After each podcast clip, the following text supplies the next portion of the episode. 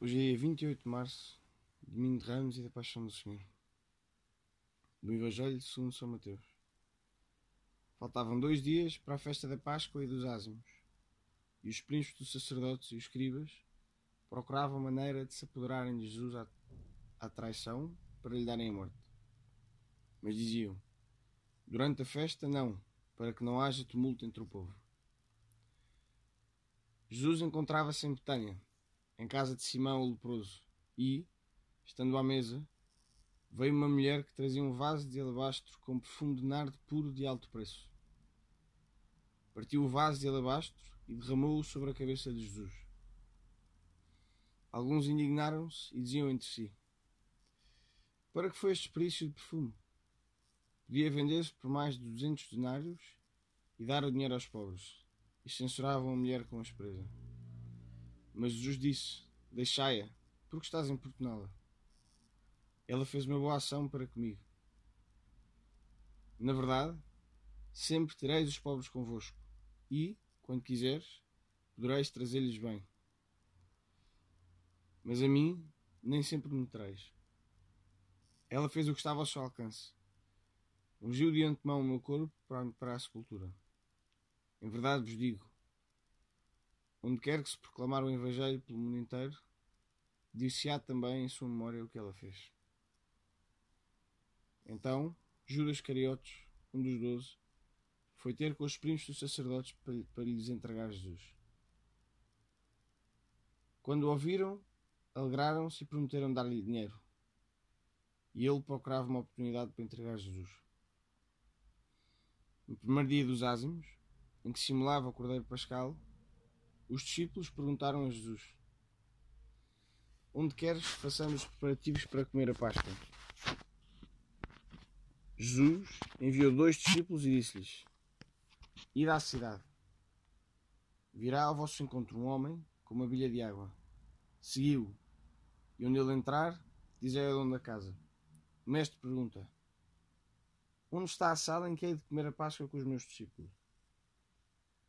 Ele vos mostrará uma grande sala no andar superior, alcatifada e pronta. Preparai-nos lá o que é preciso. Os discípulos partiram e foram à cidade. Encontraram tudo como Jesus lhes tinha dito e prepararam a Páscoa. Ao cair da tarde, chegou Jesus com os doce. Enquanto estavam à mesa e comiam, Jesus disse: Em verdade vos digo, um de vós que está comigo à mesa há de entregar-me. Eles começaram a entristecer-se e a dizer um após outro: Serei eu? Mas Jesus respondeu-lhes: É um dos doze que mede comigo a mão no prato. O filho do homem vai partir, como está escrito a seu respeito. Mas ai daquele por quem o filho do homem vai ser traído. Teria sido melhor para esse, para esse homem não ter nascido. Enquanto comiam, Jesus tomou o pão, recitou a bênção e partiu, deu aos seus discípulos e disse: Tomai, isto é o meu corpo. Depois tomou o cálice, deu graças e entregou-lhe, e todos beberam dele. Disse Jesus: Este é o meu sangue, sangue da nova aliança, derramado pela multidão dos homens. Em verdade vos digo: não voltarei a beber o fruto da videira até o dia em que beberei do vinho novo do Reino de Deus. Cantaram os salmos e saíram para o Monte das Oliveiras. Disse-lhes Jesus: Todos vós me abandonareis, como está escrito. Ferirei o pastor e dispersar-se-ão as ovelhas. Mas depois de ressuscitar, irei à vossa frente para a Galileia. Disse-lhe Pedro: Embora todos te abandonem, eu não. Jesus respondeu-lhe: Em verdade te digo, hoje, esta mesma noite, antes do galo cantar duas vezes, três vezes me negarás. Mas Pedro continuava a insistir: Ainda que tenha de morrer contigo, não te negarei. E todos afirmavam o mesmo. Entretanto, chegaram a uma propriedade chamada Getsemane, e Jesus disse aos seus discípulos: Cai aqui enquanto eu vou orar. Tomou consigo Pedro, Tiago e João e começou a sentir pavor e angústia.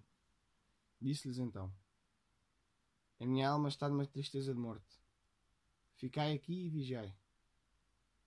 Adiantando-se um pouco, caiu por terra e orou para que, se fosse possível, se afastasse dele aquela hora. Jesus dizia: Abá, Pai, tudo te é possível. Afasta de mim este cálice. Contudo, não se faça o que eu quero, mas o que tu queres.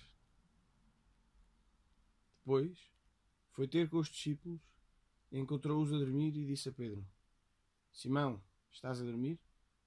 Não pudeste vigiar uma hora? Vigiai e orai para não entrares em tentação. O espírito está pronto, mas a carne é fraca. Afastou-se de novo e orou, dizendo as mesmas palavras. Voltou novamente e encontrou-os a dormir, porque tinham os olhos pesados e não sabiam que responder. Jesus voltou pela terceira vez e disse-lhes: Dormi agora e descansai. Chegou a hora. O filho do homem vai ser entregue às mãos dos pecadores. Levantai-vos, vamos. Já se aproxima aquele que me vai entregar. Ainda Jesus estava a falar quando apareceu Judas, um dos doze, e com ele uma grande multidão com espadas e verapaus, enviada pelos príncipes sacerdotes, pelos escribas e os anciãos. O traidor tinha dado este sinal: Aquele que o beijar é esse mesmo. Prendei-o e levai-o bem seguro. Logo chegou, aproximou-se Jesus e beijou, dizendo: Mestre. Então deitaram-lhe as mãos e prenderam-no. Um dos presentes puxou da espada e feriu o servo do sumo sacerdote, cortando-lhe a orelha. Mas Jesus tomou a palavra e disse-lhes: Vós saístes com espadas e verapaus para me prender, como se fosse um salteador. Todos os dias eu estava no meio de vós, a ensinar no templo, e não me prendestes. Mas é para se cumprirem as Escrituras. Então os discípulos deixaram-me e fugiram todos. Seguiu um jovem, envolto apenas num lençol. Agarraram-no, mas ele, largando o lençol, fugiu, nu. Levaram então Jesus à presença do sumo sacerdote, onde se reuniram todos os príncipes dos sacerdotes, os anciãos e os escribas.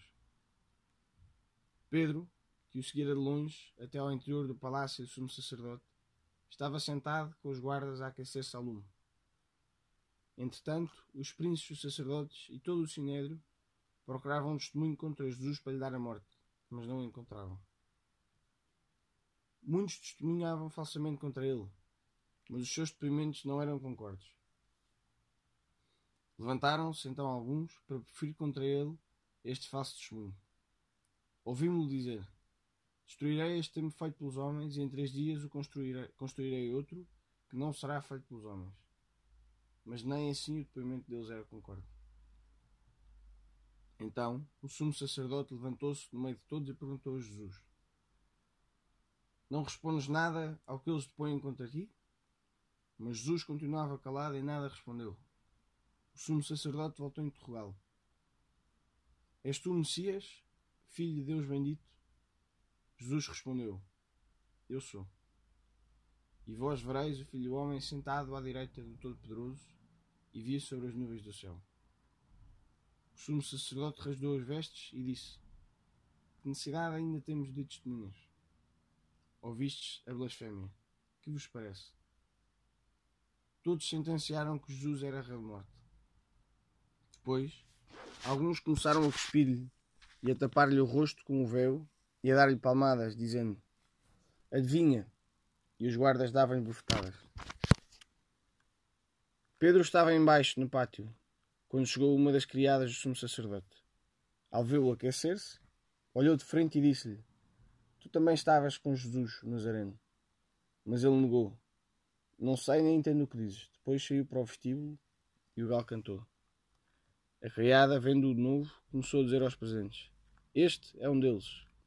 Mas ele negou uma segunda vez. Pouco depois, os presentes diziam também a Pedro: Na verdade, tu és deles, pois também és Galileu. Mas ele começou a dizer imprecações e a jurar: não conheço este homem de quem falais. E logo o galo cantou pela segunda vez. Então Pedro lembrou-se do que Jesus lhe tinha dito antes do galo cantar duas vezes. Três vezes me negarás. E desatou a chorar. Logo de manhã, os sumos sacerdotes reuniram-se em conselho com os anciãos e os doutores da lei e todo o sinédrio e, tendo maniatado Jesus, levaram-no e entregaram-no a Pilatos. Perguntou-lhe Pilatos: És tu o rei dos judeus? Jesus respondeu: Tu o dizes.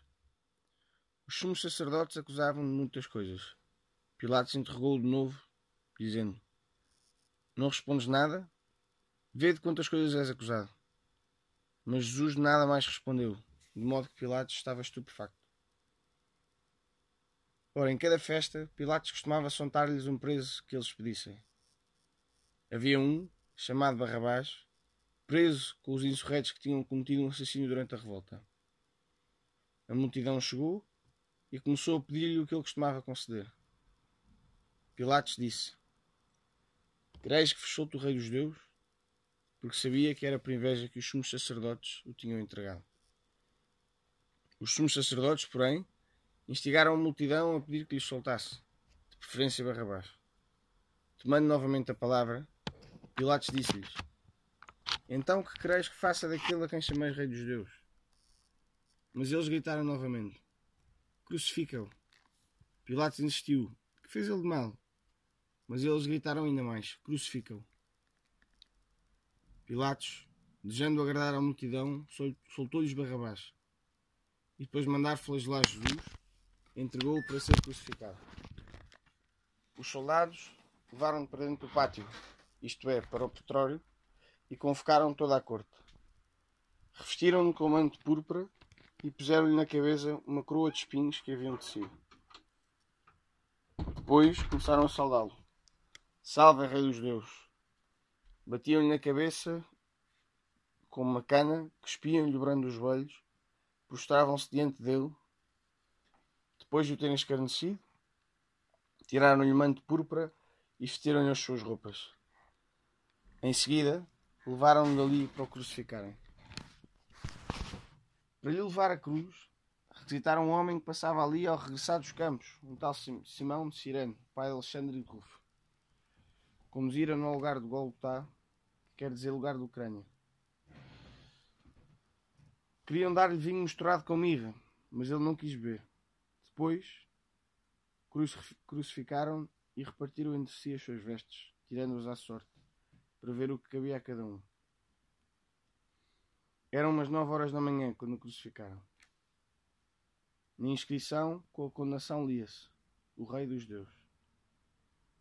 Com ele crucificaram dois ladrões, um à sua direita e outro à sua esquerda.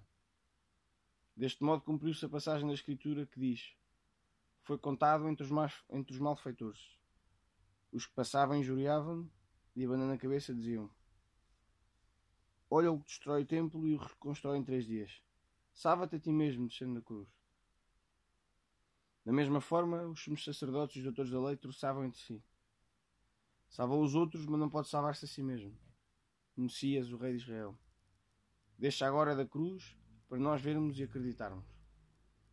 Até os que estavam crucificados com ele o injuriavam. Ao chegar o meio-dia, fez trevas por toda a terra, até às três da tarde.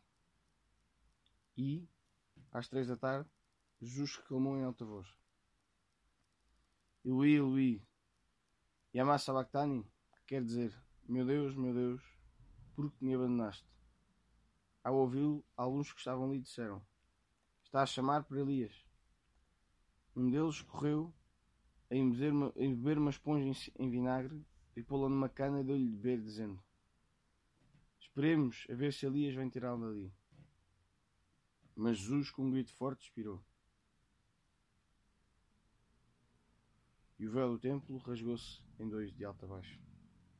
O centurião, que estava em frente dele, ao vê-lo expirar daquela maneira, disse: Verdadeiramente, este homem era filho de Deus. Também ali estavam algumas mulheres a contemplar de longe. Entre elas, Maria Magdala, mãe de Ma Maria, mãe de Tiago Menor e de José e Salomé que o seguiam e serviam quando ele estava na Galileia. E muitas outras tinham servido, subido com ele a Jerusalém. Ao cair da tarde, visto ser a preparação, isto é, a véspera do sábado, José de Arimateia, respeitável membro do Conselho, que também esperava o reino de Deus, foi corajosamente procurar Pilatos e pediu-lhe o corpo de Jesus. Pilatos espantou-se por ele já estar morto e mandou chamar a centurião e perguntou-lhe se já tinha morrido há muito. Informado pelo centurião, Pilatos ordenou que o corpo fosse entregue a José. Este, depois de comprar um lençol, desceu o corpo da cruz e envolveu-o nele. Em seguida, depositou-o num sepulcro cavado na rocha e relou uma pedra. Sob a entrada do sepulcro, eh, Maria de Magdala e Maria, mãe José, observavam onde depositaram. Já tomámos consciência de que o Filho de Deus, Jesus Cristo, é aquele que nasce de uma manjedoura e morre numa cruz? Viveu a sua vida totalmente entregue ao plano do Pai, mesmo quando isso se revelou mais difícil. Não imaginamos o sofrimento de ser flagelado, croado de espinhos, carregar uma cruz neste destes martírios, e por fim de ser pregado a ela e nela ficar suspenso até que a morte chegue. Foi esta a morte de Jesus morte necessária à redenção dos pecadores, da humanidade e de nós. Jesus foi pregado na cruz. Antes de partir, antes do último e maior sacrifício, Jesus quis deixar-nos o seu próprio corpo e sangue, para que, participando da sua comunhão, nos possamos unir a Ele no sacrifício da cruz e possamos também experimentar um bocadinho do reino de Deus que desejamos. Como é grande a sua misericórdia e o seu amor. Mesmo antes de passar a maior provação, nos deixa a sua maior graça, a Santa Missa. É admirável a fidelidade de Jesus. Era tão fácil sair da situação. Bastava negar-se, negar o Pai, dizer umas mentiras e tudo passava.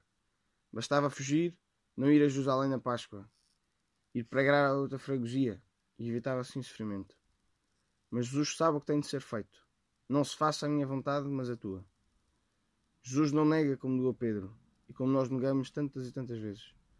Jesus, consciente da importância da verdade, não a deixa de anunciar, independente do ambiente, do ambiente mais ou menos hostil em que possa ocorrer esse anúncio.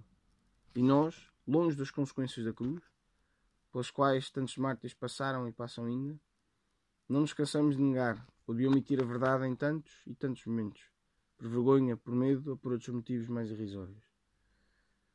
Senhor Jesus, ensina-me a ser fiel como tu foste fiel pela tua admirável obra de redenção, possa também eu ser convertido, como foi aquele centurião, e reconhecer que tu és verdadeiramente o Filho de Deus, para que possa anunciar sempre, para que te possa anunciar sempre a tantos que não te conhecem.